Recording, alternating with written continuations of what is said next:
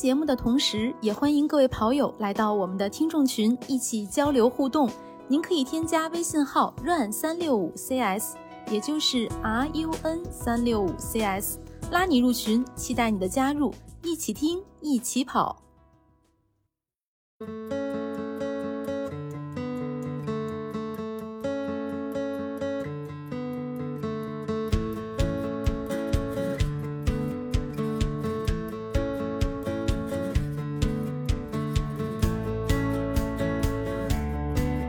Hello，大家好，欢迎收听第二季 PB 计划的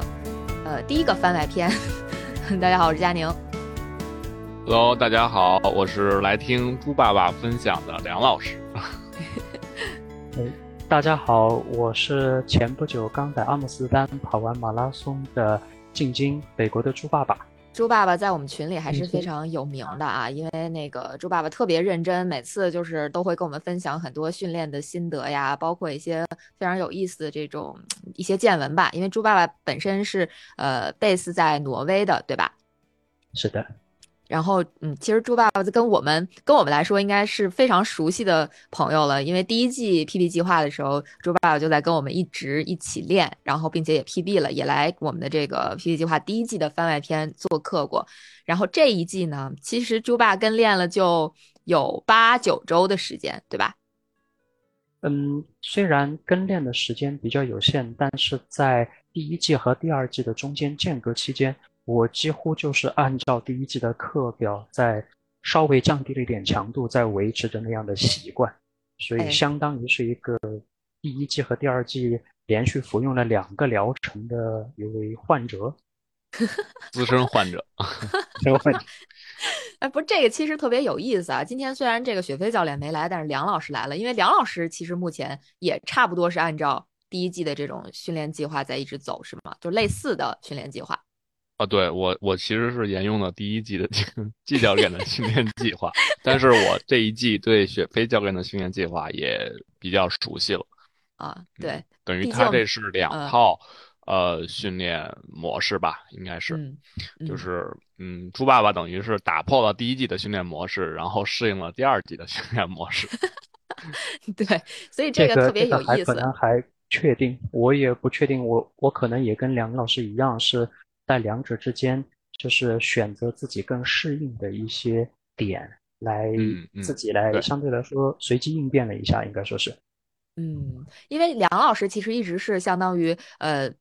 按照季教练当时第一季的这个计划，大概的这个框架在练。然后猪爸爸其实是两季都跟了，就是嗯，相当于第一季一直在跟，然后又沿用了一段时间，然后第二季出来之后，我们换了一个训练框架，呃，猪爸爸又跟了。所以，其实你对相当于对第一季和第二季的这个训练是，嗯，有一些体会的，是吧？可以跟我们分享一下。觉得我特别想要，特别想要分享一下。嗯，我会觉得，因为，因为我人不在国内，然后呢，每次节目里边有各种各样的线下的活动，对我来说也都是不可能一起参加的。而且早在第一季的时候，我就特别感动，能有这样好的这样一种，怎么说好？嗯，既可以是。跑者训练的真人秀也可是一个免费的公共的大众教育课堂，然后我觉得我白嫖了太多的课，然后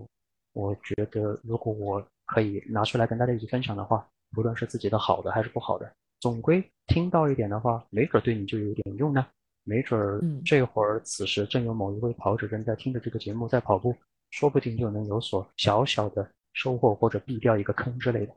嗯。我可以，我可以来简单的讲一讲我自己对第一季和第二季的这个课表的体验的区别吗？来，嗯，我会觉得第一季的那个时候，我刚刚开始认真的训练跑步，所以那会儿我确实对于长距离是没有信心的。嗯，不得不说，在第二季的节目里，也不止一次，我们听到了线下学员和线上的学员都有类似的感觉，他们会。反复的质问自己，甚至会质问教练，会觉得说：“哎，我就这样练了一下，就真的就已经具备了这样或者那样的目标配速的水平了吗？能够维持很长的距离吗？”讲真话，如果放在我在第一季训练的时候的话，我也是不自信的。但是总的来说，顺着那个课表坚持下来之后的话，第一季对我来说，我突破了第一个心理的壁垒，也就是能够适应一个长距离的训练。以及有了至少有强度训练要进行分段训练的一个一个习惯，这一点对我来说是呃质的突破。而等到我们进入到第二季的时候的话，我也去反复问了雪飞教练，得到的反馈意思就是说，呃，我们的强度以及训练的时长是逐步逐步，说的好听一点是层层加码，一点一点上来的，所以不会说一开始就非常的难。那反过来对我本人来说的话呢，由于在第一季和第二季的中间间隔的几个月内，我是一直都有跑步的习惯保持在那里，就像我刚才说的那样。所以，当第二季一开始的时候，我看到的课表对我来说就有一点太轻松了。我最后做出来的选择是，呃，我保留了雪飞教练给我在周中和每个星期初期时候的一些强度课，然后我在周末的时候还像第一季的季教练的那个习惯一样，会预留一天保养好精力，然后带好足够多的嗯补给，有需要的话，然后跑一些长距离。所以。即使是在第二季没有到训练中期，我那个周末的长距离也会是在接近三十公里的那个程度上来进行训练的。而随着随着第二季的课程慢慢的往后推进，我们的强度会开始变上来，我们开始出现了就是 interval threshold 马拉松 pace，还有那些不同的 pace 开始出来之后的话，我就明显的感觉到哦，我的体能可能会分配会受不了了。所以在那之后呢？在第二季的中期，我逐渐的把所谓的周末长距离减量，减到一个身体觉得还可以适应的程度，来以此来平衡。应该说的是，我觉得第二季的课表其实对于新手的跑者来说会非常的友好。总的来说，我们肯定是希望自己，我是有这个能力能够胜任这个课表的，我才有信心和勇气不断的去，呃，挑战和尝试突破自己。我。真的很印象很深刻，在第一季的时候，当初我第一次看到那有一周的周末的课表是写着跑三十公里的时候，我真的是心里在肝儿颤跳，真的是非常的紧张。但是那个星期都是很紧张的。当然，幸运的是，嗯，借助了一些经验或者是教训的分享，以及一些适当的，当时还有李教练也李教练一男教练也在那里，然后分享了一些经验之后的话，我当时还是顺利的能够扛过来了。这些都是很重要的。很重要的经验的积累。嗯，那梁老师就想问问梁老师啊，因为梁老师也是按照这个季教练的框架在练。梁老师对于这种长距离背靠背，或者说呃不叫长距离背靠背，叫强度背靠背，就是练下来是什么感觉？因为其实对于你们两个人来说，你们都算是比较高阶的选手了嘛，那不算是小白了。就我不知道梁老师对于这自己的这个训练，以及第二季这个嗯呃雪飞教练的这个框架是一个嗯什么样的理解？哦，我觉得就像猪爸爸刚才所说的那个感受，其实特别的感同身受。这个第一季的强度其实就是很明显嘛，就是集中在这两天，嗯，或者说某两天。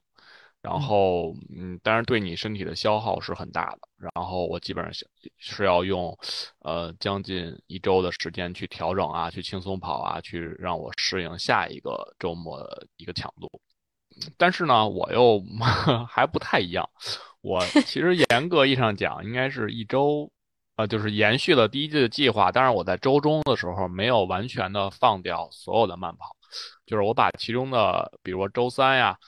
嗯，这样的时间我用来跑一个 tempo run，就是跑一个强度，就再加一个强度，然后我的长距离可能再会会再放慢一点，但是我要跑够时间，嗯，是这样一个分，实际上这样一个顺序。然后雪飞这个教练的课表呢，嗯，就像刚才朱爸爸说的，对前前期对这个嗯普通的跑友啊，或者说初学的这种。小白跑者，呃，其实是更适用的。它是一个循序渐进的过程。然后，嗯，怎么说呀？雪飞教练的这种 R 啊、爱跑啊，包括 T 跑啊这种，呃，结合的这个，比如说比重啊，或者说是呃时间的长短呀，这个其实是有根据可依的。就是，嗯，嗯。就是哦，我随着这个课表深入，是一个螺旋式的上升的课表，并不是说啊，基本上每周都是统一的情况，就这样的刺激，那样的刺激，两个刺激到位了，我就能长。那因为我们身体，啊，包括备赛周期的这个时间，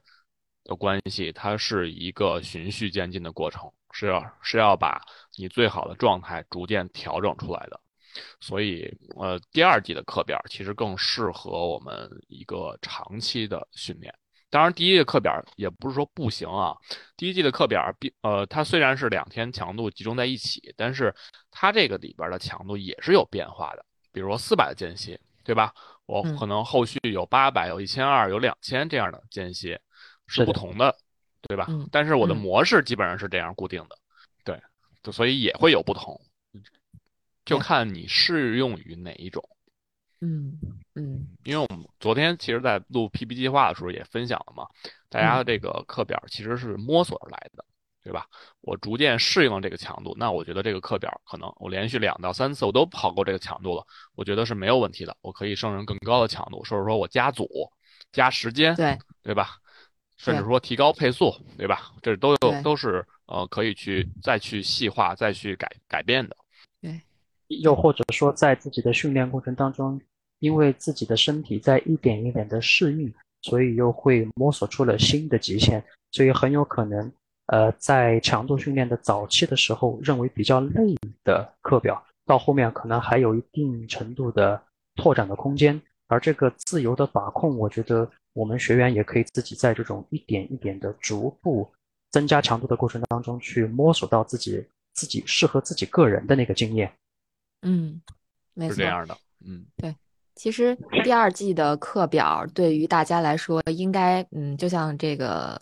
梁老师说的，是一个循序渐进、螺旋上升的一个过程，并且其实就是以我们最开始的就是怎么第一季，或者说那个最开篇的第一集，我们在讲的是希望大家通过这一季是学会能够自己去做自己的这个课表，因为其实你自己是对自己最了解的人嘛。对吧？就是这个强度，你能不能行？你你挺不挺得下来？你挺下来之后，你是不是还能再跑一组？其实可能没有人比你自己更清楚了。呃，只不过是最多就是你的意志力会跟你自己这个作战一下，有可能跑不下去什么的。但事实上，自己还是最了解自己的。如果说你把这一套理论掌握的，可能未来你也可以给自己来做这个后续的这个课表，是吧？这是咱们这一季开篇的时候也一直有在讲的一个事情。其实我看朱爸还在。最开始的时候挺挣扎跟纠结的，因为我们第二季的 PP 计划使用的是高驰给我们提供的这个 Training Hub 这个系统，然后因为猪爸爸在海外，所以 还是费了一些周折的，是吧？是的，呃，这一点其实我还特别感兴趣，我特别想要在这里来特别想聊一下，就是嗯，课表总归是一个写下来的一个白纸黑字写下来的一个计划而已，执行当然是由我们每一位学员。不论是线下还是线上的学员自己去去锻炼，但我想第二季和第一季有一个质的区别，就是这次我们引入了这样一个 Training Hub 这样一个一个在线的培训平台，而不得不说，就在几天之前，就是 Jeep Chalk 的那个 NN 跑团，他们也发布了另外一则视频，其实同样也是在推广，就是 Cross 自己的这个 Training Hub，在在他们的视频里叫 Cross Data。我不知道在中文那边什么，但是界面完全是一样的。但他想强调一点，和我们这次这个第二季的这个内容特别想要强调的一点，就是不论我们的学员在哪里，教练在哪里，只要我们通过了一适合的软硬件设备的这个这个连接，这样的话，当我们完成了训练之后，我们的教练可以评估，也可以预测，甚至可以因材施教的提供不同的具体的建议，而且。这一次的第二季，我们多次都注意到，比如说有时候有的学员因为有其他的事情不能够参加节目的录制，但是教练看得见他的去训练成果啊，他可以通过那些数据可以反映的出来这个学员究竟的表现是怎么样子。我觉得这一点真的是质的进步，我不得不在这里，我真的是要点一万个赞，我非常的自豪，咱们中国的品牌能够有这样的优秀的用户体验啊，我也很惭愧，我没有用到 Cross。在这一点，我也想借这个节目里边和大家讨论这种话题，就是并不一定所有的商品都是哇这个很好，那我就一定要去买它。我觉得更大的程度上是我有什么样的设备，那我要尽可能的充分的利用和发挥它自己既有的潜能，除非是反复的，应该说是应该要反复的抉择是否有必要不断的给自己增加很多很多更多的所谓的装备。嗯，设备不能够定义我们自己这个跑者本身，训练还是由我们自己来来完成或者来执行的。当然，我说如果有一个比较好的数据分析分享的一个平台，这对我们的跑者来说，对教练来说，甚至对咱们国内的大众的这种跑步平台这种氛围的营造来说，这都是哇，真的是太棒了，非常非常的棒。而且我在这个就是现在的网页版的 Cross Training Hub 里边，我也注意到，当我请原谅我在这里坦白一下，我使用的是从 Stride 记录来的运动数据，然后再反向导入到。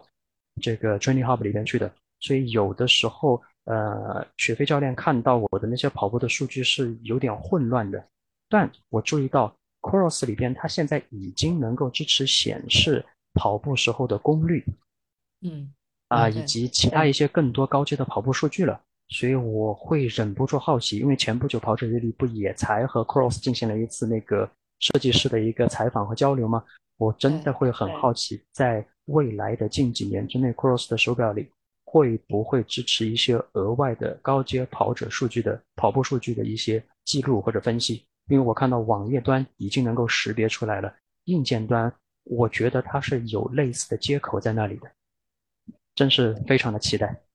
这个还是呃怎么说呢？呃，我觉得这个不用咱们剧透。我觉得品牌就或者说硬件这方面，他们一定是会往更更高、更快、更强这种方向去努力的。我觉得明年也许可以期待一下。就在咱们聊的同时，那个雪飞教练来了，咱们欢迎一下雪飞教练。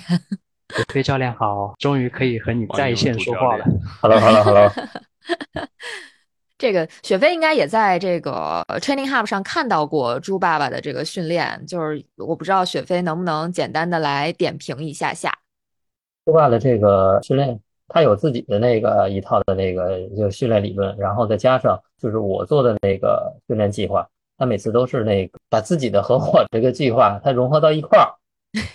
然后去揉到一起训练，加量，没有没有严格的执行课表。呃，其实这个就是每个人有每个人的那个特点，每个教练有每个教练的那个特点，就是你能融入到融为融到一起，为自己所用，这才是高深的地方。嗯，所以猪爸爸已经提前高深了，是吗？已经出师了，出师了。你看猪爸爸，这雪飞教练都说你出师了，还有很大的提升空间，还有很多不足的地方，但是我觉得有。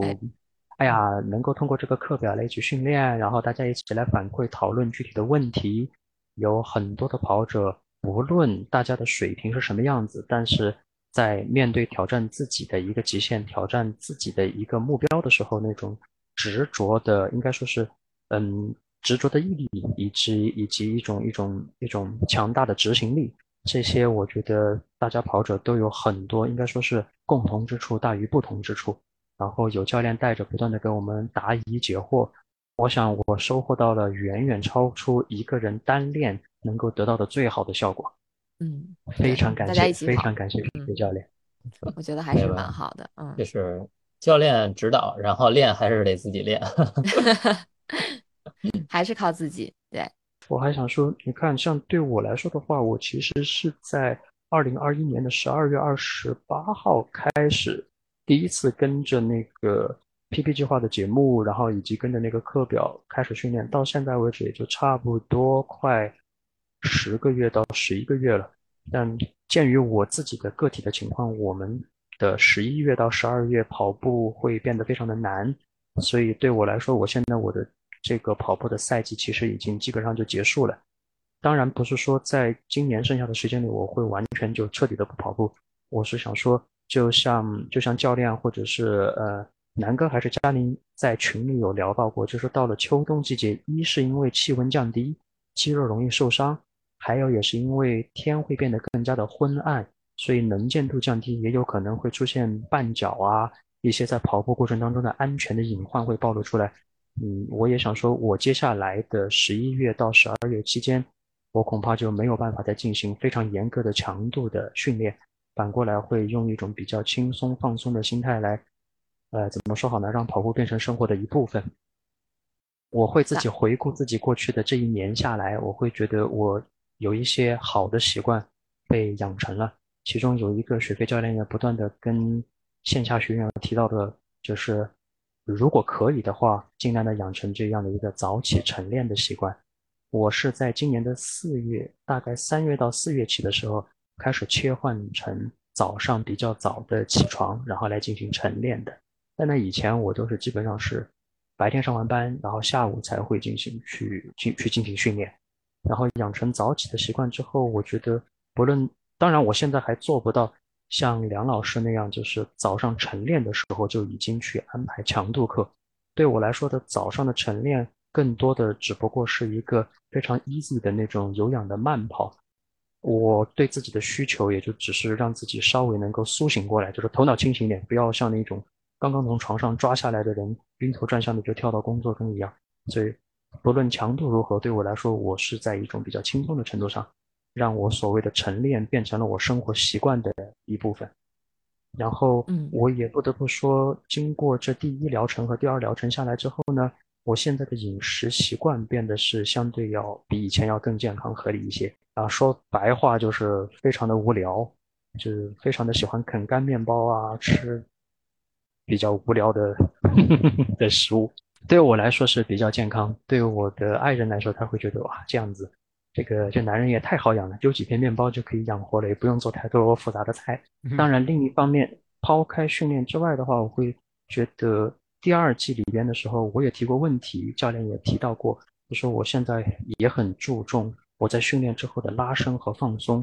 尤其是当我每次呃进行了很大强度的强度训练课之后，我会明显的感觉到肌肉的发酸和发紧，这个时候我就反复的提醒自己，如果不不是如果不是一定要及时的进行一些拉伸和放松。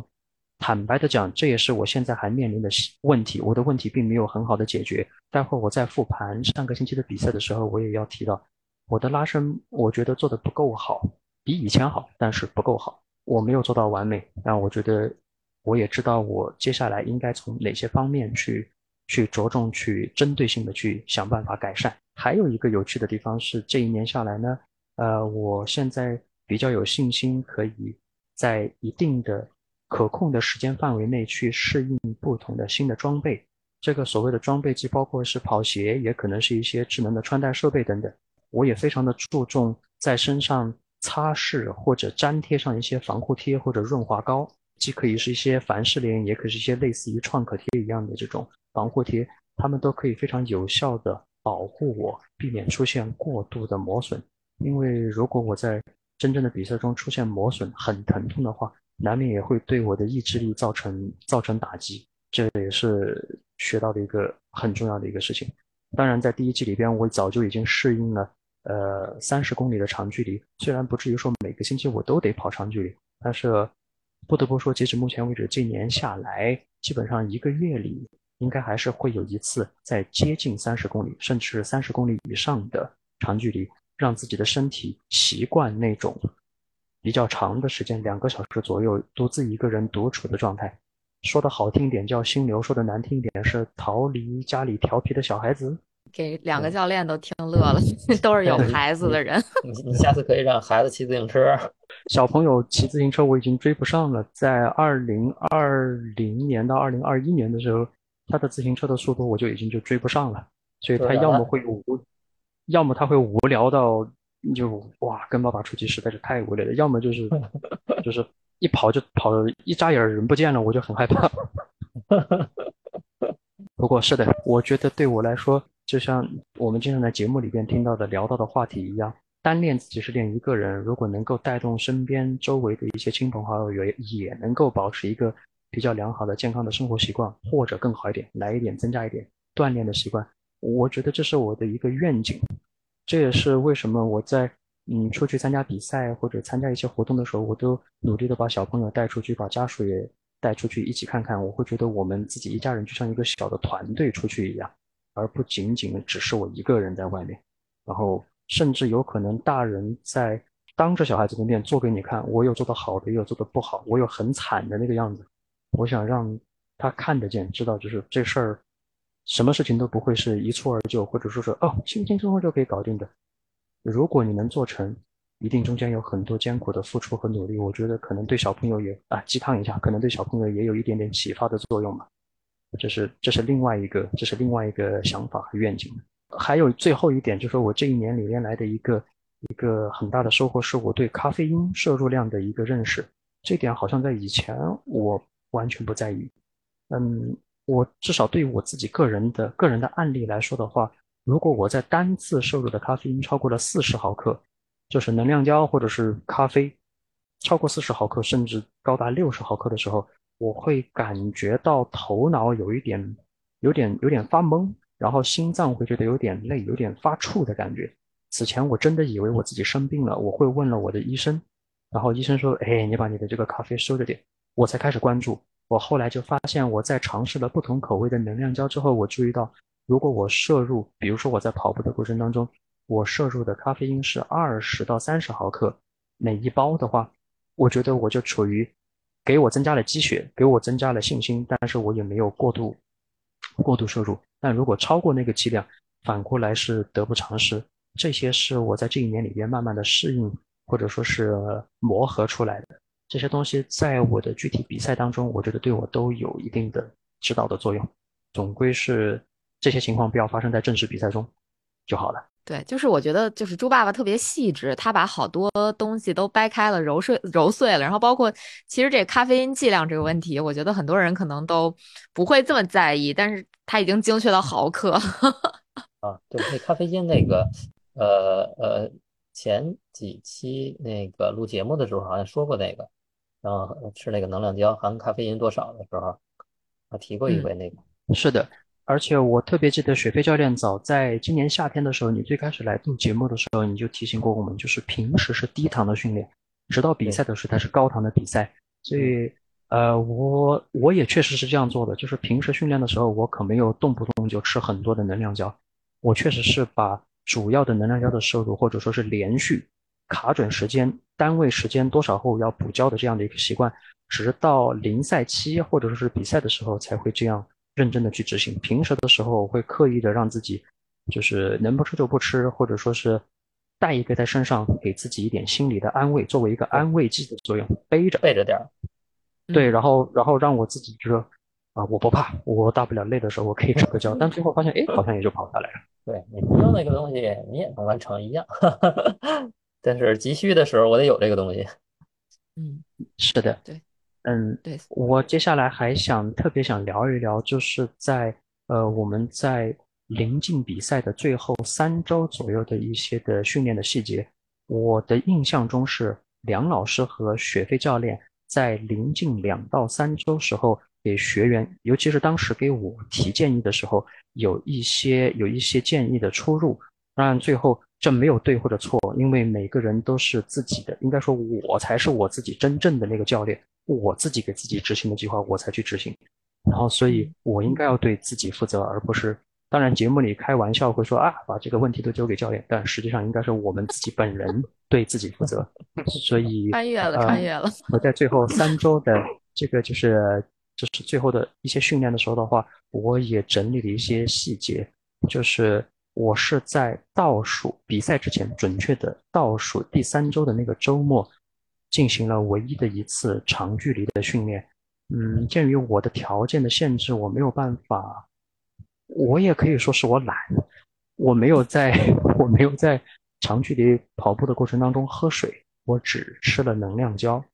嗯，然后我就鉴于这样的一个前提条件，所以我就只给自己设定了二十七到三十公里，那个时间大概就是一百八十分钟到两个，哦不对，两个小时多一些，两个小时左右。不到一百八分，一百二十分钟到一百五十分钟之间。然后我觉得，因为我不能喝水嘛，那我就跑出去再跑回家就完了。那是我在比赛之前的最后一次的长距离。我通过这一次的长距离去模拟了比赛时候的正式的着装要穿的鞋子，那就是我进行磨合的一个测，我管它叫小小测试赛了。然后当时我觉得哪些地方舒服不舒服，呃，服装的呃服装的贴合的程度。甚至哪怕是能量胶在身上踹的位置好不好拿，这些我都进行了一些简单的模拟，然后来判断一下适不适合，可不可以。那是对我来说是一个关键的一个 check point。然后在赛前的两周之后，我是坚持赛前三周的那个长距离是梁老梁老师的一个建议，然后赛前两周的时候保持适度的这个就是强度跑 threshold 和马拉松 pace 还有 interval pace 的这个这个强度刺激的话，我觉得对我来说是一个很大的突破。我以前好像还真没有这样做过，就是临近比赛了，反过来去侧重一些强度跑，侧重一些这种这种刺激自己心肺状态的强度跑。这一点是我在第二季的当中才感受到的一个巨大的不一样。我会觉得，嗯，当我进行一些三点二公里或者四点八公里的这种，嗯，在 threshold 的临界上的这种阈值的这个跑步的时候的话，我觉得累是肯定累的，但是呢，我又有信心，我绝对能跑完。跑完了之后，我才发现，哎，跑完之后状态反过来还更好，心情都会变得更好一点。这个对我来说是有有非常好的正向的刺激。然后我在临近比赛的最后一周的时候，我变得非常的小心，就是雪飞教练反复的提醒我说，最多进行一次正儿八经的强度课，然后其他时候就是该收就收。梁老师反复的跟我说，你可别贪啊，说你 你得收着点。所以我在最后比赛临近最后那一周，在开跑之前，我只跑了三十公里。对于我，呃，在那此前大概一个星期是在。九十正负跳的跑量来说的话，是流的比较多的。我当时三十公里跑完之后，而且是分成非常多的细小段，可能是一天早上一个五公里，那边一个四公里，这样零碎零碎的跑下来。我当时的感觉觉得，嗯，还 OK。当然，在赛前的最后一周，我是非常爽的，吃了很多碳水化合物，吃了很多糖，嗯，所有所有不太健康的垃圾食品也可以敞开肚皮吃，当然没有乱吃，没有乱吃。以至于 在临近比赛的头一天，我们已经到了阿姆斯特丹，然后我都不敢去下馆子。比赛的头一晚上的晚餐和比赛日的早餐，我都是在超市里买的。我就是看着那个，看着那个成分表，我看着买下来，然后来吃的。然后我吃了比较多的意大利面，然后吃了一点点菠萝，因为我觉得技术纤维有利于方便我们排空身体，同时有很多的糖，非常多的糖。然后，因为在在阿姆斯特丹那边有很多他们自认为很自豪的甜品，什么华夫饼，其实是甜到齁齁甜甜的，真的是要是要命了。然后我买了一点回来，然后在早餐的时候就这样舀一点吃。我做到了在比赛开跑鸣枪前四个小时，就所有的主餐就也已经全部吃完了，然后就有足够多的时间去消化，然后去排空。确实是要要去排空。这点我做的甚至比以前的高本哈根，甚至在年初时候的那个小比赛，我觉得这次比赛我准备的都要更充分一点点。虽然是客场作战，然后又涉及到比赛时候这个我们手表智能设备的一些这种设定，我想可能截止目前为止，在使用 Coros 的跑表的这些这些朋友们，可能有的人还不是非常的熟练，那些手表上面有一些快捷键。一些类似于手动计圈、手动跳节的这种这种快捷键，我觉得这些最好。如果您有精力的话，就要在比赛之前的时候把您的手表，倒不是说不至于说是对着这个说明书里里外外的看一遍，但是要稍微的有所适应。对我的情况来说，因为我用的是 Apple Watch，然后我还非常大心的这次去用了那个新的那个 Ultra 那个手表，我在此前的练习里我就发现了一些讨厌的 bug。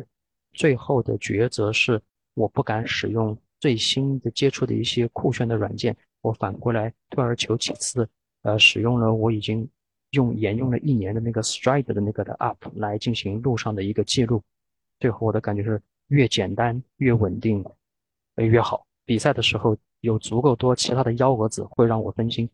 嗯，我很担心在比赛正式跑步的时候掐表掐错了，然后。给我造成更多的困扰，这就是我基本上我在嗯赛前的一个准备，甚至包括长期、短期的赛前的准备了，已经相当细致了。其实刚才就是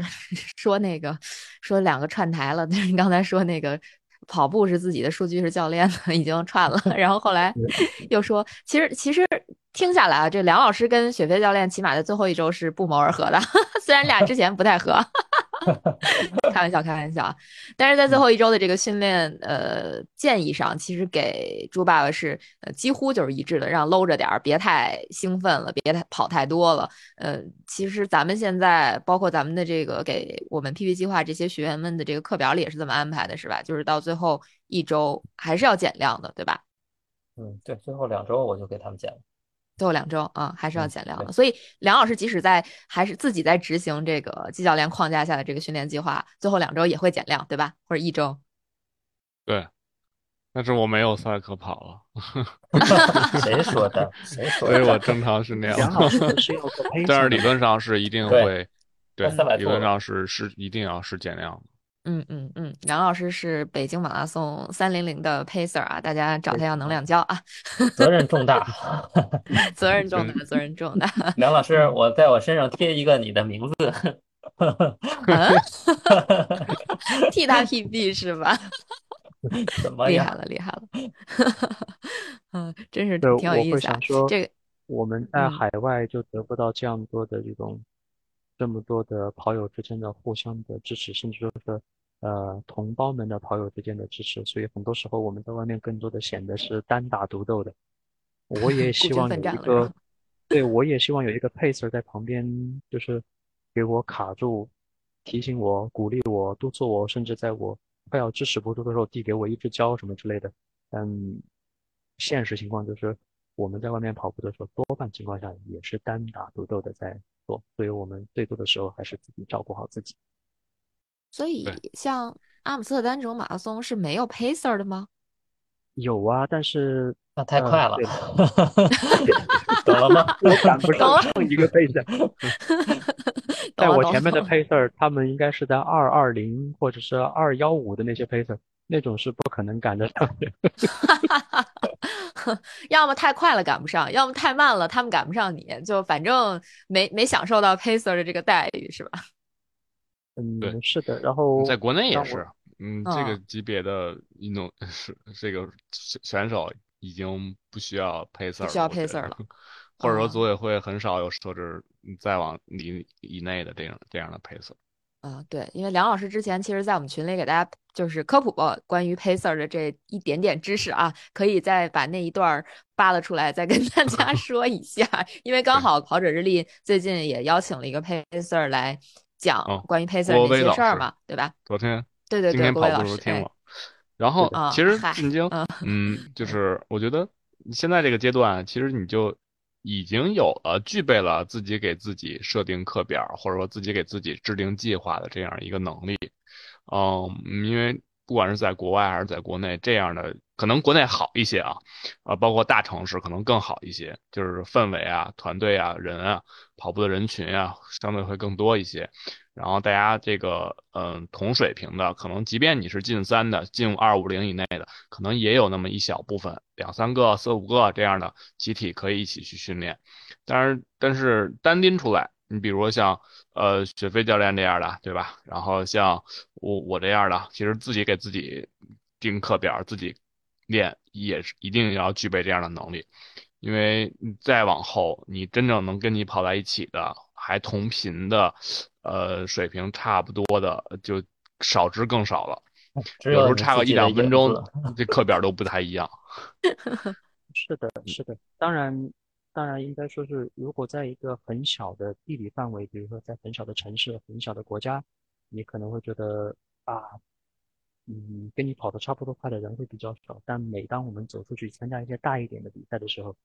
自然而然就是会有更多的。认真严肃的跑者会加入到一起，所以自然而然是那个就是怎么说好呢？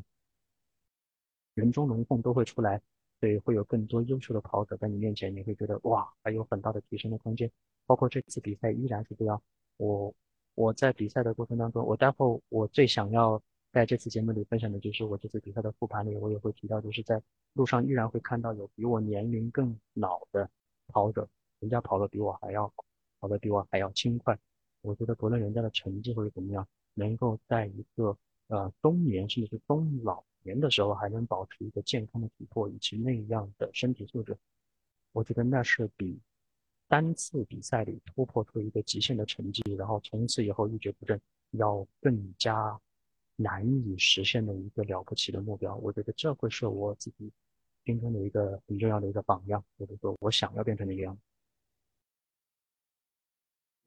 其实这个咱们每次在比赛里边都还是能看到，说有一些很年长的人跑得比咱还快，比的跑得比咱还轻快啊，然后嗖的一下从你身边过去了。我记得我还看到过比赛里边有一个，嗯，也是当时在国外比赛，一个大姐她穿了一个。怎么叫大姐了？叫叫奶奶吧，穿了一个背心儿，然后后边写着说：“你在我后面，说明我跑得比你快。”太气人了，真太气人了。很好，我觉得就是这种，就是这种，嗯，有比我们更优秀的人激励了我们，然后同时那种看起来比较中二的口号，很有可能就深深的印在我们的脑海里。等到下一次我们再尝试突破自己的时候，那个曾经打击到我们的那个口号，会变成鼓励我们继续往前突破的一个一个一个叫什么战斗冲锋的号角，或者说是一个精神上的激励一样。对于我们个人来说，这不一定是坏事，而且我觉得这非常，这正是跑步比赛里边非常有趣的点。这个我看到过的很中二的口号是叫 “hit the wall harder than it hits you”，说。你去撞它，你要猛烈的撞墙，比墙撞你还要撞得更狠一点。真的是挺，还是在比赛里边看见这样的词汇，还是挺振奋的。你就像柏林马拉松，他也会在最后那几公里会写，呃，类似于就是呃，You are hero，类似这样的标语吧。具体我已经记不太清楚了，或者是 我我忽然脑子里其实浮现的是宁海的那个 Be your own hero，串台了，串台了。正常情况下，有一些这种口号语在日常生活中看起来无比的中二，但在特定的环境里，对于特定的目标客户，应该说那是非常，应该是非常有激励的作用。甚至那都是我参加比赛的一些美好的回忆，我不会忘掉。你看，就像像佳宁，到现在你都还会记得，可能道路上的其他的某些细节你不记得，但是那一个口号你就记住了。哎呀，我们请猪爸爸还是来给我们分享一下比赛吧。好的呀，好的呀。然后那个作为作为今天小作文里面的第二个大的段落，就是因为前一个段落主要是在复盘自己的一些训练的收获或者经验教训，然后第二个环节就是我想给大家复盘一下上个星期比赛过程，整个比赛里边的一些细节前和后。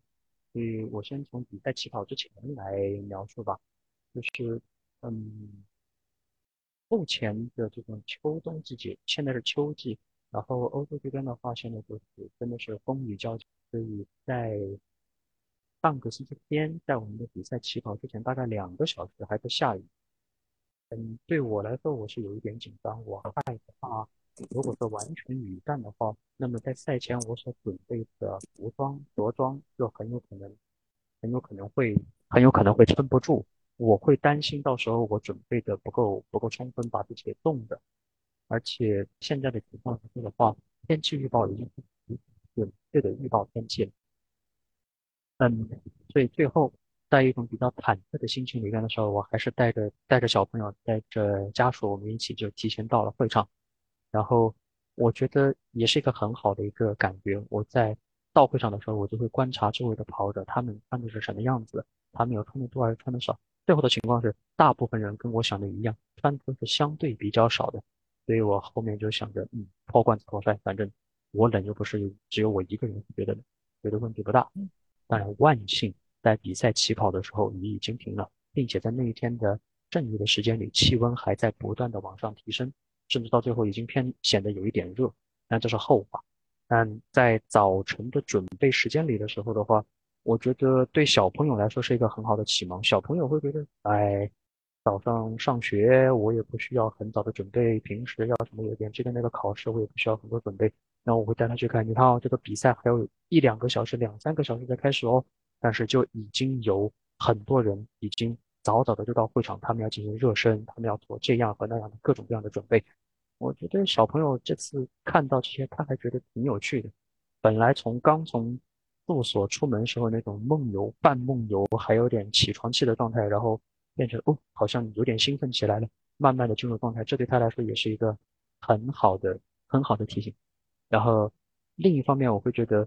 大一点的赛事，尤其是在这种比较比较老一点的城市、大一点的城市里，呃，很难免的就会进行交通管制，所以也就会导致部分地面的，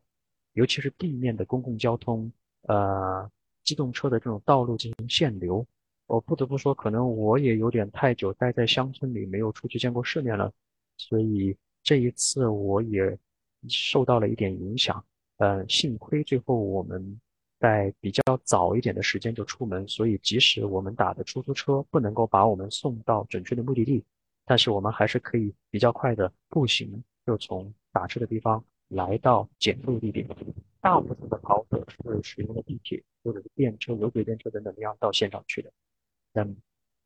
应该说，尤其可能是对国内的大多的跑者来说，尤其是对那些要去别的城市参加比赛的跑者来说的话，可能在规划比赛当天抵达会场的这个单元的时候，要稍微心里要么预留一点时间，要么预留一些后备的方案，避免到时候因为这种道路交通管制而带来的不便。当然，可能对于梁老师或者水飞教练，你本来就是北京的，然后你又在本地参加比赛，恐怕你已经早就很熟悉这些细枝末节了，这可能就不是一个问题。但对于客场作战的人来说的话，这一点还是要时不时的提醒一下自己。我很幸运的在比赛开始之前的时候，和后来的就是当天比赛的冠军阿亚娜一面之缘，他在我在我面前热身的时候，在我面前来回折返跑了几下。然后我就说了一下 good luck，然后他看了我一眼，他没有理，没有没有说话，就笑了一下。但我觉得已经很受鼓舞了。然后还有其他的精英选手也都在那里陆续的进行热身。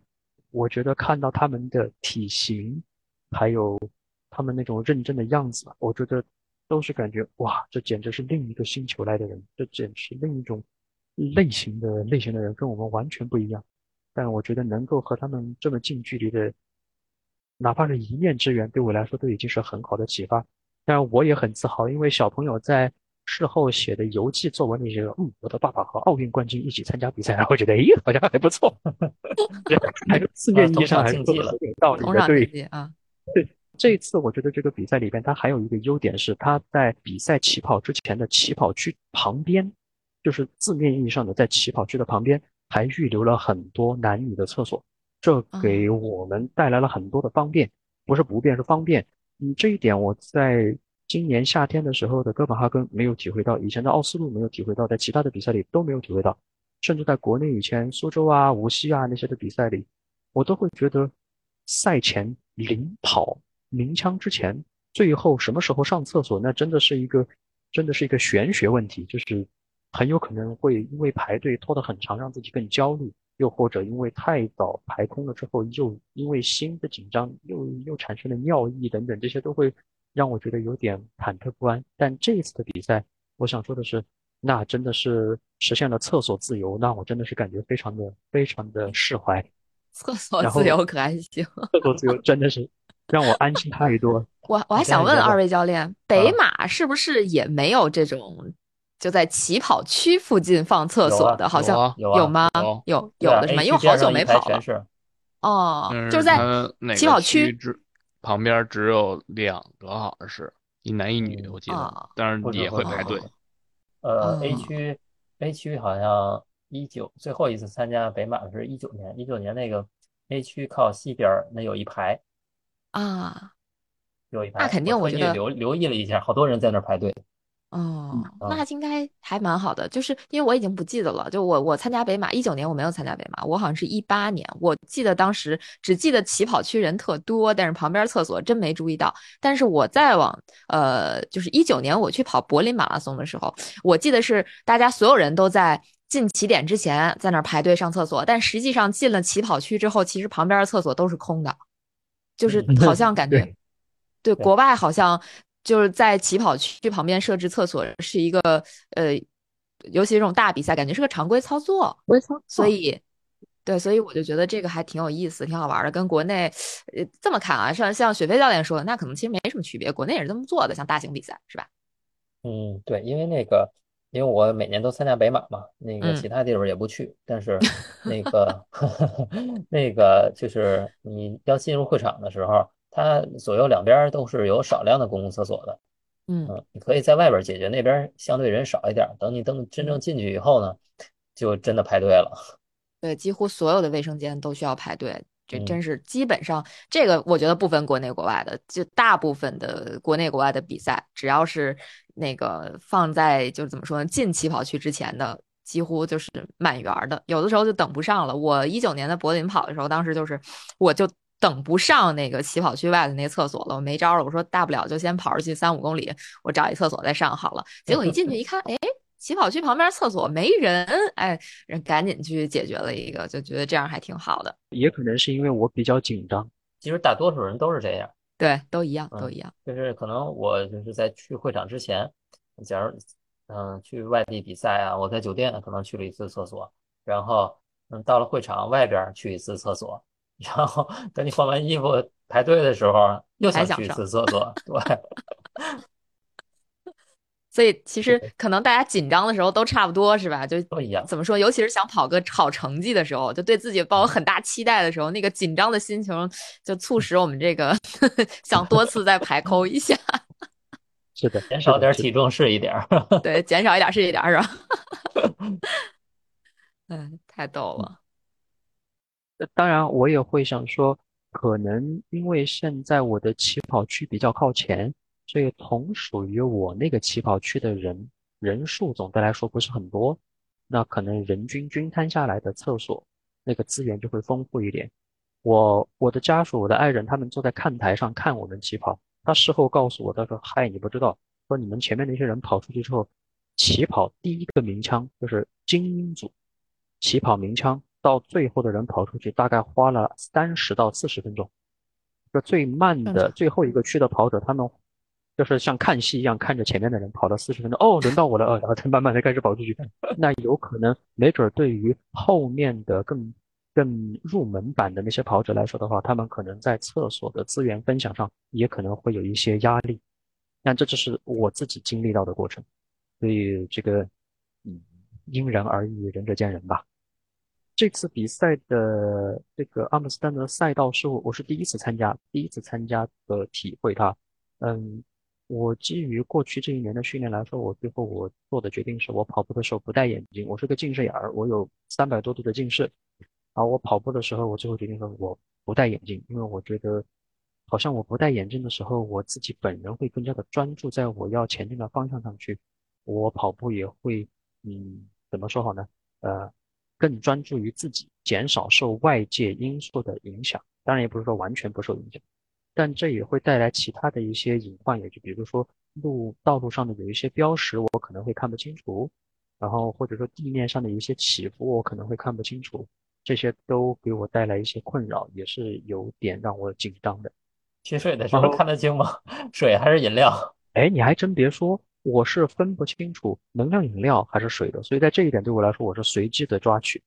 我确实没有办法看清楚那个上面的字。但是每当我们快临近补水站的时候，我们首先会经过精英运动员的自取补给台，所以我会先看见那些零散的一个一个的小瓶。这也是一个点，我后面特别想要聊、想要聊到的。先路过精英的运精英运动员的补给台，然后才开始进入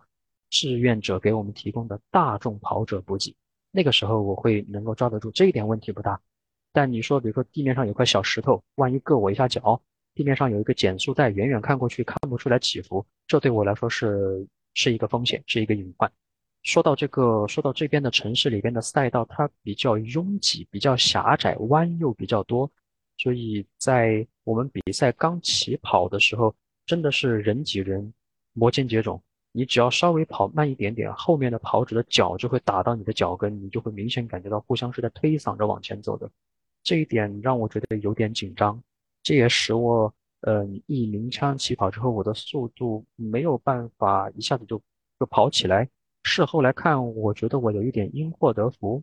但我也不知道啊。如果我一开始起跑的时候就一下子跑到我的那个 threshold 左右的那个配速去的话，会不会表现会更好一点？呃，没准我会更早就崩掉了。这些我都不得知。但具体的情况对我来说，就是我直到跑到十公里之后。周围身边的跑者才陆陆续续的变得稀松一点，大家才进入到了各自的配速时间区间。嗯，不得不说，每一个人都是紧张的，所以，尤其是在我们刚起跑出去的前三公里、四公里的时候，我们可以清晰的感觉到，有的跑者他对自己的配速的预估不是很有底，他站到了所在分区的靠前位置，然后他冲出去之后，发现没有办法跑这么快，他在不断的减速。然后我们从后面慢慢追上去的跑者就会觉得，怎么有人在挡着我？怎么有人在挡着我？就非常的紧张。加上在这种狭窄多弯道跑道上走的时候，就会觉得更加的让人觉得不可控。那个时候我自己的感觉就是在在国内的那个叫什么环城路上开汽车，你要同时踩着油门，又得同时踩着刹车。那个时候你车速你说快吗？你并没有很快，但是那个时候你得随时随地都让身体处于能够快速的左右反复横跳、变道、加速、减速的那种状态，并不是很快，但是整个人显得好像很累，而且这样也耗费了很多精力。再结合上我这种近视眼的这个这个现实的局限性，所以实际上对我来说前十公里还是有一点点有一点点压力的。另一个 bug 就是实测显示我们的这个。嗯，这个 Apple Watch 的 Ultra 虽然号称它有两个频段的 L L 一和 L 五两个频段的 GPS 信号，但实际上当我们在路过桥洞、路过一些隧道的时候，那是完全无解的。所以，我想这是我出现了呃比赛过程当中距离的数据漂移最大的一个原因。我实在是想不到其他的原因了。我想还有另外的一个。其他的因素可以考虑，比如在国内的跑者，如果你使用了这些带蜂窝网络数据版的这些手表的时候的话，你在本身在国内不存在国际漫游的这个问题，所以你是在无锡也好，在成都、在重庆、在北京也好，你总归你的手表是可以接收到移动网络的基站提供的辅助的信号，这会对你来说会有很好的呃参考意义，让你的定位，让你的这个这个距离判断的更加的准确。但对我不是，因为我一跑出去就进入。国际漫游的模式了。截止目前为止，咱们的手表还不能够实现网络数据的国际漫游，所以出去之后手表就纯粹靠 GPS，那出现漂移也没有办法，这给我带来了一些困扰。不过随着时间的推移，比赛进行到中后段之后，我就觉得我逐渐的就开始就释然了。然后比赛的进行过程当中，我觉得我这一次有一点做得非常的好，就是我在每一个补给站我都有喝水，而且这次我比以前。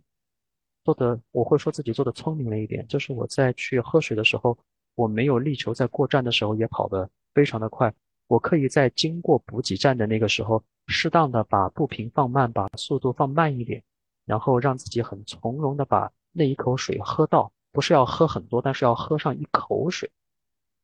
在以前补给的时候，我不懂，我会担心说，哎呀，如果我在补给站喝水的时候浪费我的时间，岂不是得不偿失？结果事后证明。因为我没有办法很好的喝上足够量的水，会进一步的加剧我身体的疲劳度。等到距离长到一定程度之后，我还是会崩溃的。所以事后反复的三思，这一次的比赛里，我的决定就是在过那个补给站的时候的话，我会刻意的把速度稍微再放慢一点点，让我自己整个人显得没有那么抖动弹跳，然后平稳的喝掉、丢掉，然后再继续的前进。这点我觉得我做的比上一次都要好一些。至于我的能量胶的补给的话，嗯，我已经不记得是因为我也在网上会看视频，也会在年初的时候测过自己的一些动态的血糖，然后也听过雪飞教练提到过的一些高糖比赛时的一些经验，甚至包括在第一期 PP 计划里边，季教练提到过他在他的测试赛里没有充分的准备好能量胶带来的带来的困扰。也包括近期国内的跑者，包括假如人家在伦敦马拉松丢掉胶等等带来的这些影响，所以我对自己的能量胶补给是所有的能量胶都由我自己一个人背着。我带上了六个胶，然后我在起跑之前的三十分钟吃掉了第一个胶，然后随后每七公里或者是四十分钟看情况，然后就会不断的补给，并且基于我对咖啡因的敏感的程度，所以我是间隔型的，就是有一第一个有或者说。奇数位的有，偶数位的没有，这样交替的进行中来补给的。嗯，我觉得能量胶这次的补给还算 OK。虽然我也在最后三十五公里之后觉得非常的疲劳，但总的来说，我确实没有呃油箱烧空的那种感觉。能量胶补给，我觉得给自己加个分吧。然后说到具体的跑步当中呢，这一次的路上我们有还是有那么一点逆风的。我自己的手表告诉我的逆风大概是十五到二十一公里的逆风，然后事后我去看我的 Strava 上面结合了当天的天气气象站的数据，他说大概是二十三公里到二十四公里的逆风。我觉得逆风的进行过程对我来说是一半对一半。嗯，因为我住的现在地方在挪威，这里从来都是风比较凛冽，然后 道路上又会有一些上下的起伏，所以我觉得 OK，这个风还好。你让我跑在平路上，我觉得我是可以逐渐的适应，可以通过调整我重心和步频的姿势，我可以让自己的前进的这种动能和这个风的这个产生一种比较比较平衡的互相抵消，这是我觉得我能够自己 handle 得了的。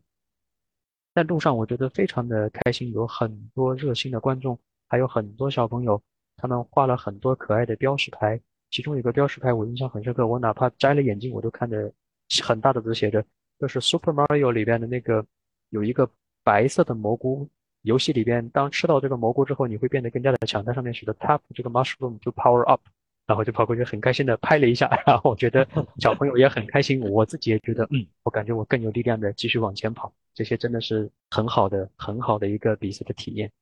然后这次赛道从角度从这个起伏来说。这是目前为止我跑过最最平的了，我还没有跑过比这更平的。我自己的手表记录下来，全程只有五十到七十米左右的起伏，四十二点二公里。我还记得，呃，李一男教练在第一季的时候聊到过，就是第一季 PP 计划里边的时候，你们进行的那个公园半马的测试赛的时候，你们半程在在那个公园里也有大概七十来米的起伏的。但这次阿姆斯特丹实在是太平了，我能够记得起来的唯一的起伏，几乎都与穿过一些桥梁、穿过一些与桥梁相关的下沉路段，仅此而已。但我也得承认，嗯，当在嗯刚开始起跑的前半程的时候，我觉得任何的坡对我来说没有任何的影响，我可以有强力的。比较快的步频可以确保自己能够稳定的爬坡爬上去，不会出现明显的掉速。但在比赛中过了三十二公里之后再出现这种坡，其实坡度一点都不大。从数据来看，它的坡度只有百分之三的那个那个陡度，这已经非常的柔和了。但是在比赛过程当中超过三十二公里之后，我还是觉得有点累，然后我不得不放慢一点自己的节奏，让自己好比较平滑的跑过去。我怕自己抽筋。这是我自己的一个一个的感受，然后在今年年初我参加比赛的时候，这会是我想要提出来的一个问题。我这个时候我我说完我的情况，我想问一下雪飞教练或者是梁老师，嗯，我在今年年初第一次参加正式的比赛的时候的话，我在三十五到三十七公里抽筋了，当时我的感觉事后我觉得就是卡筋处那个地方觉得很疼，然后我就停下来拉伸了一下，再继续进行。然后在今年的五月份的第二次比赛里边，我感觉我快要抽筋，但是事后没有，我好像阴差阳错的躲过了。在上周日的比赛里，这种情况又再次的出现，它出现的时间变得更早，在三十二公里左右的时候，我就已经感觉到我的腿有点不对劲，我害怕抽筋，但是我没有停，所以我适当的让我的那个肌就是发力没有发的那么猛，我开始嗯开始把觉得有。异样感觉的那条腿的落脚从前掌落地变成了那种，嗯，就是后掌落地，然后逐渐滚动前行的这个状态。然后在这种前掌、中足或者后掌的落地之间不断的变化。然后我觉得是在心理上给自己一点鼓励，或者给自己一点按摩，让那个地方的肌肉不要持续重复高强度的被用到，然后借此来维持这样的一个可持续性的运动能力，然后来完赛。但对我来说，我现在的问题就来了，这是我能力有限，还是我哪些地方细节做做的不够好？那您在跑到三十五公里之后的话，会有出现这种临近要抽筋的感觉吗？还是仅仅只是疲劳而已？这是我特别想问的问题。接下来，啊，这个问题啊。啊，我抽，我先说，我肯定抽。我防止抽的，我防止抽的方法就是我戴腿套，你知道吗？就是那种小腿套，压缩腿套。OK。嗯，反正我我我觉得我可能是心理作用，但是我能隐隐的感觉到我在后边四五公里，就是我 PP 的赛事的里边的时候。嗯，就确实也也也也会，你稍微使点劲儿，它就会就明显就肯定就就跑不了了，就就直接就原地待着了。所以我就会刻意的控制一下，然后有这种情况出现。还有一种可能，我觉得穿压缩裤是不是也能有一定的效果？我最近在琢磨这个事儿，啊，也也是在试这个压缩装备。我我就会忍不住想说，可能如果只是普通的日常训练，我们没有 push 自己到那种极限的那个状态，可能我们早就适应了，我们的身体也可以接受。但往往就是在我们想要突破自我，在这种类似于要争取一个 personal best 的这种时候，就容易。撑到天花板，然后一下子，哎呀，然后就把自己弄受伤了，或者对，因为你平时跑不到这个强度，也跑不到这个，呃，心理的这种这种压力压力吧，也可以说是这种双重的这种这种影响下进行的训练几乎没有，我觉得，所以肯肯定，尤其是后最后这一点嘛，我们在训练中是跑不到的嘛，嗯，三十六七、三十五六的那种，飞哥说吧。呃，是这样，就是所有你想做就是 PB 的比赛的话，嗯，在后程我基本上是在三十七、三十七到三三十九吧，三十七到三十九这段时间，就在这个距离是你那个是最危险的这段距离，因为平时你从来就没有接触过这个这个距离，而且你那个呃又是比赛时候最快的配速去跑，以前也没跑过。呃，在这在这一段的话，确实会面临着那个呃抽筋儿的危险，因为它总是那个绷着那根弦儿，始终老要触碰到那个点，你没有触碰到那个点，刚要触碰到那个点，感觉要抽筋了，立刻收一点，立刻收一点，把它低一点强度，然后去维持到维持过这一段，它可能会好一点，然后一直保持到那个临近终点一点二公里，你再提速，它应该不会抽。其实还是就是你的能，你顶着你的能力上限去跑的。你要降点能力去跑，没有这问题。我也我也会遇到，就是在三十九的时候，我要提速，我提前三公里或四公里我要提速，就是我有意识的，我觉得我可以可以提起来。但是你刚一加速，然后立刻腿就有反应了，要抽。但是你不得不降速，就是不降速，维持原有配速，就一直维持下去就好了。我也不提了，就这么着了。太好了，这个我觉得。这恐怕是我今天能够听到的最有价值的一个一个反馈之一，也就是说，哦，原来不是我是最惨的那种，就是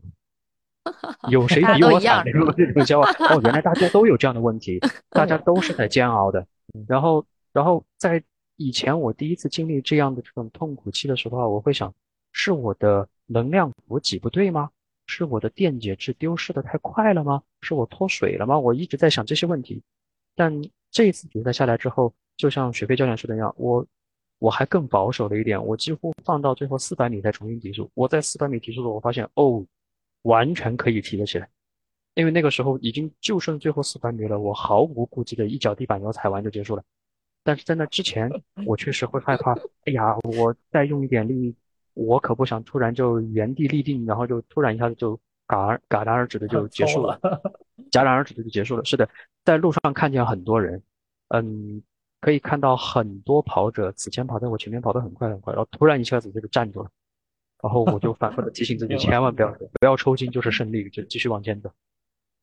呃对，然后那个在后程的时候，你可以去尝试啊，呃我适当的你觉得自己哎我体力储备储备的挺好，嗯我觉得我可以能加速到终点，你可以先试一段，呃如果没有发生那个就是要抽的那个迹象的话，你就可以提一点。如果你立刻感觉哎不对要抽。别加了，保持元素，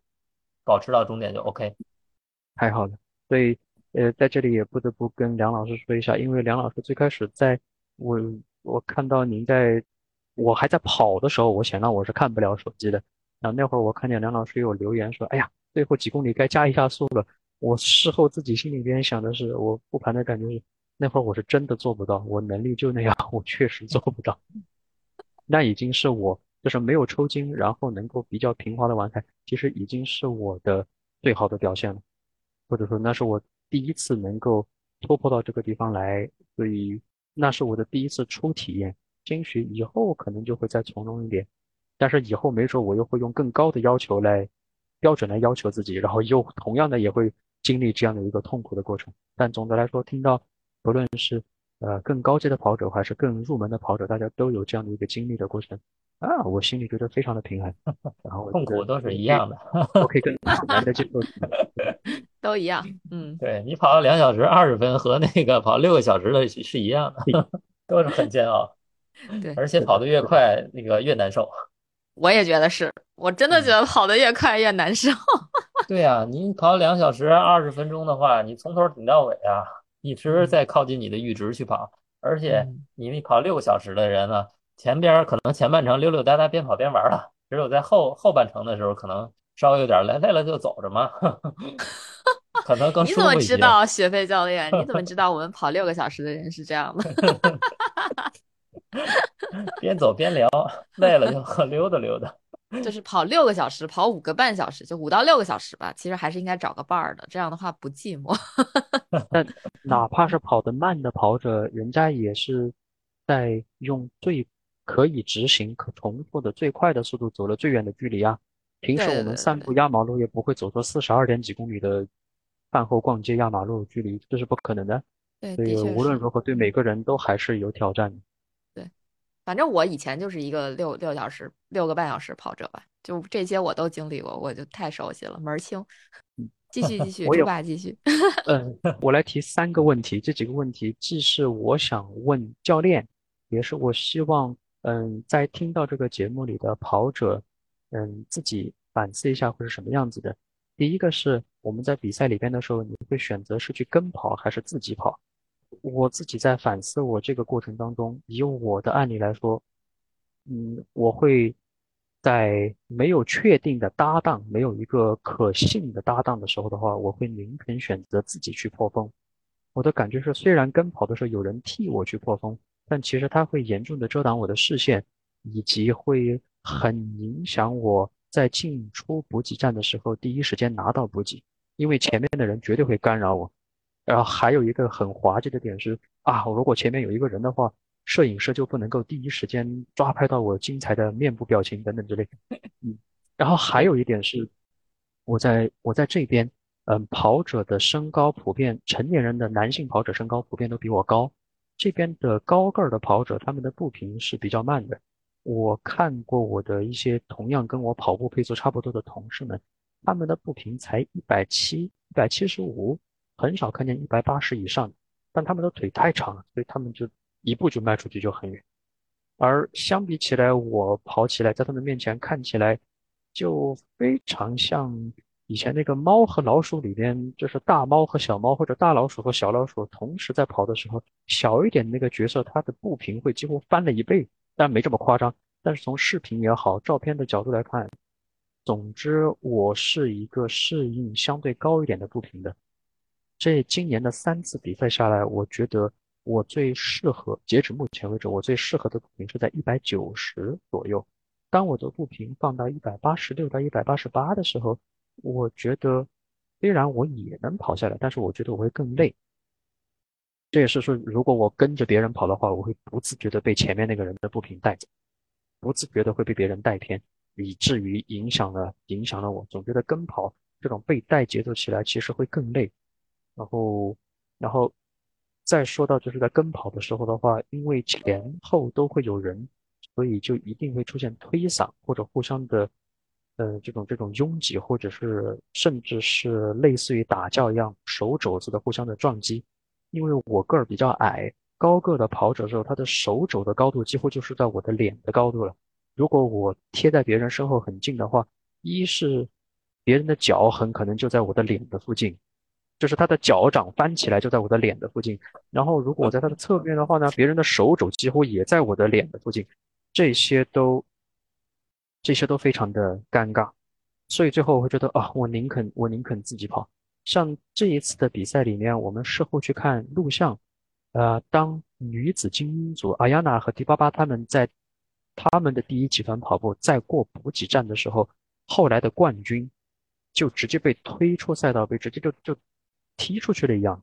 因为大家都要力争第一时间拿到补给。有的人是从桌上拿，有的人是有专属的一对一志愿者递补给。他们就会，我才发现哦，原来跑步的时候这个地方是纯粹的肉搏战，硬推互相推搡撞击，然后就为了确保自己，当然不一定说他们这些精英运动员他们是以纯竞争的状态来来这样的完赛，但对我们作为业余的跑者来说的话，其实在进站的时候也有类似的情况，别人可能是无心，但是他会对你造成极大的困扰，所以事后我的感觉是我宁肯选择自己跑，然后只有我反复的衡量，我确认某一位长时间和我保持相对。近距离或者稳定的相对距离的一个跑者，我会觉得，嗯，可能我可以和他互相领跑一会儿，这样来，呃，甚至在路上有所交流，减少一点路上枯燥的这个感觉。这是我自己的，这是我自己的感觉。我不知道，我不知道教练你们是怎么样看待的。当然，比如说梁老师，你是 pacer，所有的人都是来跟你的，这一点，这一点没什么好说的。但是我自己比赛的时候也是习惯自己跑，嗯，就是你后边有人跟我就跟了。我也不管你，然后我就跑我自己的，不受束缚。梁老师报什么比赛，我报什么比赛。缺个破风的是吧？就跟后边。对，一般我反正都是去领他们嘛。嗯，就是在比赛的时候，我也会那个，就自己跑自己的，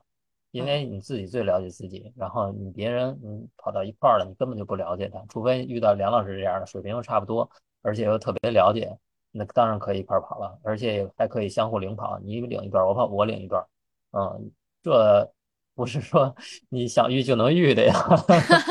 所以大多数都是这个不好遇，嗯，真不好遇。你看这回就没遇上，梁老师 pacer 去了，雪飞教练得自个儿跑了，哎，缺一破风的，互相破风的，缺一拍档。我先帮你尝尝前面的风，远点破。这个很很好啊，这个其实有点像，嗯，咱们看那个就是精英去比那个六大马的时候，看那个转播，有的时候就会发现，其实他们也是会，就像刚才雪飞说的，互相带跑，互相破破风。就这会儿你领，下待会儿我领，就类似这样的情况还是挺多的。我记得那个伦敦奥运会的什么伦敦奥运会，东京奥运会的时候，当时好像基普乔格那会儿就是呃让。让后边的人好像上去给他给他破一会儿风，然后他自己再带一会儿，自己就最后把人家都甩了，最后回去了。这还挺好玩的。我可以分享给晶晶一个，就是如果未来会有一个 pacer，比如说有更高的 pacer 组别了，对吧？正好你也是这个目标配速的，或者说你看到赛前沟通啊，或者说是呃跑动过程中啊，觉得速度差不多，对吧？然后但是不平和不服又不相符，你可以跟他差个两三米。然后你就用目光瞄着他的这个肩膀也好啊，是瞄着他的这个身体也好啊，就是按照自己的方式去跑，保持这样的距离。嗯，保持距离，看上半段，保持这样的距离，然后用你舒适的方式去跑，这样你的速度是一样的，但是你的跑步方式和他的可能不太一样，他可能就是不平快，你不你不服大，对吧？但是我们速度保持一致，我用我舒服的方式跑，你用你舒服的方式跑，然后你就别被他的节奏带乱了就行了。那我现在还，我现在还真是做不到哎。对，现在还，因为那那次就是比较明显嘛，飞哥，还有季教练，还有我，我们仨，还有谁啊？一人一人啊，还有一个吧，对吧？咱们仨跑的时候，然后那个 那个 季帅就老趟着我后脚跟嘛，嗯，我在前面，然后飞哥说我跟不上你们，然后我就错开点儿。对，因为你们那个每个人一个那个节奏，对，三个人三个节奏，这样你要是跑时间长了，就就特别容易乱。本来我有这个能力，但是我跑起来特别难受，我就长时间我也就嗯不是特别舒服了。嗯，然后那会儿开玩笑呢，还说那个季教练那个叫那个一位跑 可逗了啊。这个大神们一起跑步，这观感应该还是不错的吧？下回有这种局可以喊我，我去围观一下，搬个小板凳看你们跑。你可以骑车哦，可以可以，没问题，没问题。但是我觉得我感觉骑车跟你们也很累的样子。不会，瞬间拉爆我们啊！那行，下回有这种局也可以喊我，我可以骑车的。嗯，还能移动补给。啊啊 是，那必须可以啊，必须可以，喊我喊我，放在放在小筐里，我们自己拿就行。啊 好的。周爸还有还有什么要分享的？还有什么问题？刚才说三个问题是吧？对对对，还有四十页幻灯片没讲的，等一等啊，我看啊，好嘞好嘞。还有一个有趣的地方是，我也想要问大家，就是在比赛的过程当中，我不是女性跑者，所以我会忍不住问：如何在跑步的过程当中，你们来减少不必要的晃动？我在这次比赛里面的时候，我摘掉眼镜是，也是这个原因。当然，如果是大太阳天的话，我会戴上太阳眼镜，运动太阳眼镜，它本身就不会晃动。可是我们平时日常生活中的这个眼镜，在在比较快速的跑动过程当中会晃，那会让我更加的难受。啊，我所以我就不戴眼镜了。我这次在比赛当中，我看到有一位女性的跑者，本来一开始跑在我们的前面，她竟然穿的是骑行服。骑行服不是在那个后背下方是用来揣食物、揣手机的那个袋嘛？然后她就把她自己的一些能量胶揣在那儿，然后她在跑动的过程当中，我就可以肉眼可见的看到她的前和后都有一个额外的抖动，就是人在往上飞的时候，那两个东西往下沉。人往下砸的时候，那个东西往上飞，然后，并且那位跑者又在使用我刚才说的，因为他个儿高，他使用这种比较低步频、大步幅这种跨越式的跑法，所以我自己在从他身边过的时候，我就觉得他跑得好累呀，就是在一摇一晃的往前跑。我觉得，我我不知道女性的跑者在正式的比赛中是如何来来来改善自己这样的一个问题的。我倒不是说现在一定要有一个答案，只是。比如说我们的线下跑者，呃，线下学员有仙儿啊，还有其他的一些线上的学员等等，嗯，没准他们在临近比赛的时候也要想清楚，就是我希望的是尽可能的减少不必要的晃动，所有额外的晃动都会都会打乱跑步的节奏，然后总之不会给你带好处，好看，呃，那是肯定的，但是 但是不一定那么有效。其实这已经到了装备问题了。对对，当然，当然，我们也我们也不好太多的讨论 bra 是吧？这个 没事儿没事儿，那个跑者日历的节目我们讨论过 bra 的问题，欢迎大家移步我们另外一个节目。挺好的，挺好的。呃，然后最后一个最后一三第三个问题是关于就是艰难的最后五公里的。我觉得其实刚才梁老师和雪哥今天已经跟我讲了很多很细节的很细节的事情，所以。我只在这里简单的讲述一下我最后五公里的感觉。嗯，首先是到了最后那段时间之后的话，我把我的注意力全部都集中在自己的呼吸，然后步幅，还有那种心流的专注的状态，我就不再看表了。当然，我跑步的时候，我的耳机里会传来手表里提醒我“您跑慢了，您跑慢了”类似的这种提醒。那我知道，那此时此刻配速已经不重要，我只要保持我自己的一个节奏，就是保证动作不要变形。那就是已经胜利了，我不抽筋就已经胜利了。然后同样的，我确实是给自己在经过三十二公里和经过三十五公里的时候，心中默默的定了一个极其中二、非常傻的口号。然后当我过那个卡的时候，我就会对自己说，然后来来激励一下自己。这种我就不要念出来，不然太太损了。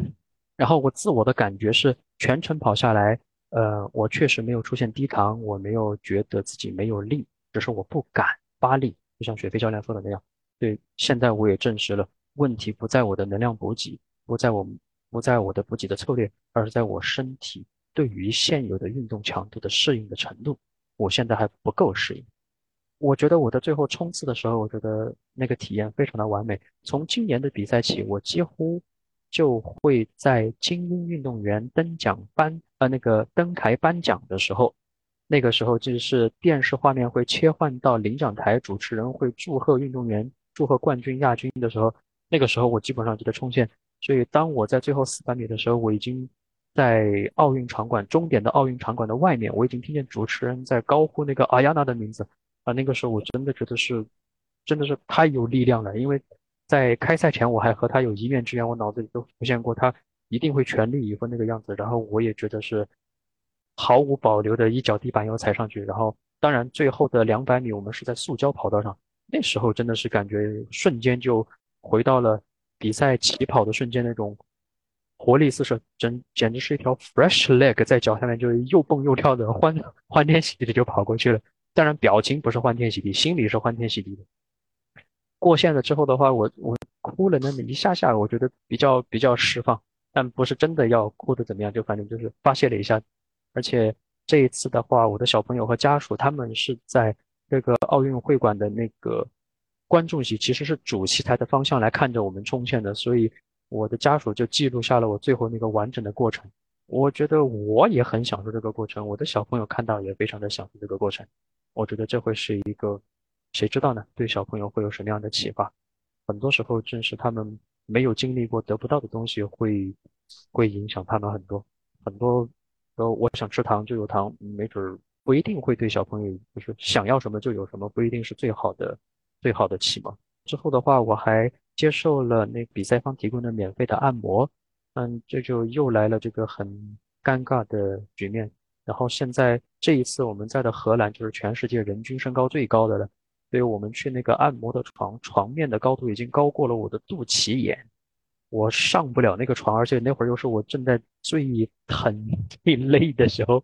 我还需要志愿说麻烦您给我端个凳子，我踩着凳子，然后慢慢的就是蠕动上去，一点一点的把自己蠕动上去躺好的，然后。有了这样的按摩和拉伸，对我来说是非常好的放松，也让我觉得第二个星期我的身体的恢复会觉得要要从容很多。比赛后的当天，我们去吃了非常辣的川菜馆儿。我本来是个四川人，所以我很喜欢吃那些辣的。我可以承受那样的辣，但是我会出很多的汗。吃饭的时候，那个汗冒的程度完全不亚于我在跑步时候的那个程度。我们整个人又坐在那个饭桌上。所以引得旁边餐桌上的另外一家人就非常尬的就看着我们，就是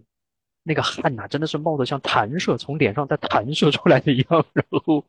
餐巾纸都已经无法阻止我那个什么汗水的流到弄湿我的衣服，并且吃了这么厉害的地道的中餐之后，比当天的晚上我就没有睡好觉，我就一直在拉肚子，这也是我不得不 想要说的是，我很庆幸这个故事发生在比赛之后。如果这个剧情发生在比赛之前的那一天呢？哦，我想这个这个赛后的分享会就是另外一个剧情了，那可能是一个沿途如何肚子翻江倒海之类的那些很糟糕的剧情。这就算是基本上是我这边这个马拉松比赛的一个复盘的过程。还有一个有趣的地方，我想聊一聊，我想听听大家是怎么看的。其实，在今年的下半年，从九月份起的时候，国内就有很多精英的选手。其实他们早就已经在海外进行训练，但是他们在九月份的陆陆续续开始参加呃六大满贯的赛事以及一些大一点的赛事。然后结合这次比赛里我的体验，以及我们在电视上看到那些奥运冠军他们自己的体验一样，我也会我也会觉得这些精英的选手他们的比赛过程当中。是有很大的挑战的。我们国内的精英选手到了国外来说的话，不得不说，他们到了国外来之后的话，就会面临身边还有很多比你还要厉害，或者说跟你一样厉害的人。他们在比赛过程当中如何在正确的时间拿到补给，这可能已经涉及到变成一种战术的问题。是我在录像里，我在事后看那个假如人家的访谈那些那些文章里边，我都会注意到。拿不到补给是致命的打击。那我如何拿到补给呢？那感觉真的就是在比赛过程中，那就是硬扛硬打的肉搏战。我会我会在想，嗯，可能你在国内进行某些测试赛，或者说包括说我们业余的跑者在国内进行的某些测试赛的时候，我们会尽量的去挑选最平的路、最熟悉的路线。但一旦当我们走出来去到一个客场作战、去异乡作战的时候的话，很有可能。我跑过的赛道是我这辈子第一次站在那个地方。那下一刻，那个地上石头是翘起来的，还是凹下去的？或者说有没有减速带？这些都可能看起来在日常生活中这算什么事儿？但是到了比赛当中，也可能会变成影响我整个状态起伏点的一个临界值。我觉得这些都是都是很难以规避的。就是鉴于现有咱们国内的这个这个疫情的这个情况来说的话，运动员们。就比较缺少这种实际的比赛的一个训练的，应该说是经验，这会一定程度上说，嗯，不论是对精英，或者说对我们自己即将重新重返赛道的，嗯，跑者日历的这些朋友们来说的话，都要提前做好一点心理准备，就是我训练的时候很可能已经哇，已经很 PB，已经很厉害了，但是到了正式比赛的时候，还是要稍微想象一下，我其实不一定能够在比赛里。百分之一百的完美的发挥出我在训练时候的绝对战斗力，其实我是缩了那么一点水去出去参加比赛的。我觉得这个还是还是有挑战的，无论是对精英还是对大对于大众。然后随后我又会在想，因为我们的节目里边有很多听众，其实也是各个国家地区那种马拉松比赛的志愿者，我会好奇有没有什么样的情况，我们作为志愿者的时候，可以以后去做某些精英运动员的一对一补给员呢？就好像这次恐怕现在大家都很熟悉的这个叫 Bottle Klaus 这个瓶子克劳斯，专门给基普乔格递水瓶的那位志愿者，人家只是个工程师，人家是一位六旬的工程师，当然他自己年轻的时候也有运动的习惯。我其实我就对自己想说，嘿。没准等到以后我老了之后，虽然我不一定能跑，但我可不可以报名去做这样的志愿者呢？因为我很清楚，精英的运动员需要在某一刻把那个水送到他的面前去，他只要能够准确的拿到这个补给，这对他来说是一个极大的支持。而如果精英运动员在拿补给的时候还要分心去打肉搏战，像篮球一样去卡位，把别人推来推去的话，其实这也是我觉得是有一点点残酷的。我自己留下来这样一个念想，我现在做不到。没准以后，兴许我会往这方面去了解更多，又或者咱们在国内的赛事里边，是否又会对国内的精英跑者提供这样的一对一顶级的补给志愿者呢？这些东西我是有点好奇，我不知道答案。没准儿月姐可能在赛会组织的方面会更有经验，所以她会不会没准会分享一点其他的事情呢？好了，这就是我的这个比赛的复盘。最后这 个问题是是无解的，是吧？最后这问题我们在座的可能都都都给不了答案了。梁老师跟雪飞教练估计也都没见过吧？看不到，看不到，都在前头呢，是吧？追不上。呃，因因为在国内这种比赛的话，配速达不到那么快，基本上最快也三分零几。嗯嗯，对，而且人也人也少，基本上都是国内的人，他也不会那么拥挤，基本上到那儿也都能拿到水。因为在国外的时候，比如说甲鹅的那个配速三分左右的配速，在过那个补给台的时候，至少是十几个人跟他同时挤在一起，会互相推搡，那是非常糟糕的体验。要是在国内的话，马路也宽，而且跑到他那个配速，基本上也就仨人，也就这样了，所以很容易就会拿到补给。所以国内外这个比赛的差距还是有的。嗯，当然对我来说，对我来说，我的 PP 计划的第二季已经提前就结束了，已经全剧终。呃，对，那赛季就这样就结束了。然后接下来之后呢，我会第三季开启了呗。我我会想好奇的会想说，嗯，那有什么东西是会怎么说好？我有我这一年下来有些什么问题，我现在解决不了。我觉得我有两个，一个就是我现在我的髂筋束，我的那个肌肉那个地方，髂筋束的强度还不够，所以又会在比赛当中，在尤其是在后。最后五公里左右的时候，会出现这种快要撑不住的状态。这一点我目前为止没有答案，我自己不知道怎么解决。前束这个问题我也有，我也有。然后就是每次就是说，不是说你训完练以后，然后上完强度课，我去那个去泡沫轴滚啊、按摩呀、拉伸啊，就是在我第二天或者第三天的时候，我抽空都会去滚一滚，只要我有时间会滚一滚和拉一拉。嗯嗯。这些都是要我们自己来去解决，尤其是要我们自己去体会，觉得嗯行不行，累不累？但这是我事后觉得哦，这是一个教训，我觉得我还可以再解决的更好一点。当然，我这次做的不够好，但已经发生了，所以我也接受这样的一个情况。然后还有另外一点就是，我会觉得这次的这个第二季里边的这样的一个在线培训平台，对我来说是很有启发意义的。但对我本人来说也有局限性，因为很遗憾的，我本人并没有用 Coros 的手表，而且我也比较专一，就是我用一个东西我会一直用下去，所以我不是那种反复横跳的那种那种状态，所以我也会在问自己，能不能在未来也能够找到一个比较好的在线的有教练远程给我提供指导的这样的一个方式。我觉得有教练点拨我的时候，感觉是是非常大的，虽然不一定。教练在某一天某一个具体的问题上的答复，就真正的釜底的抽薪。但是我发现有一个人在旁边跟我，相当于是替我着急，或者说是嗯，从我的呃出发点来替我着想，这些都给了我很大的鼓励，让我觉得嗯，我我会更有动力，会坚持的训练，以及我有信心可以练得更好。这是两个我觉得我想保留下去，以及我现在。还觉得还有很大的提升空间的一个学习的或者说锻炼的方向。我也想留一个问题问所有的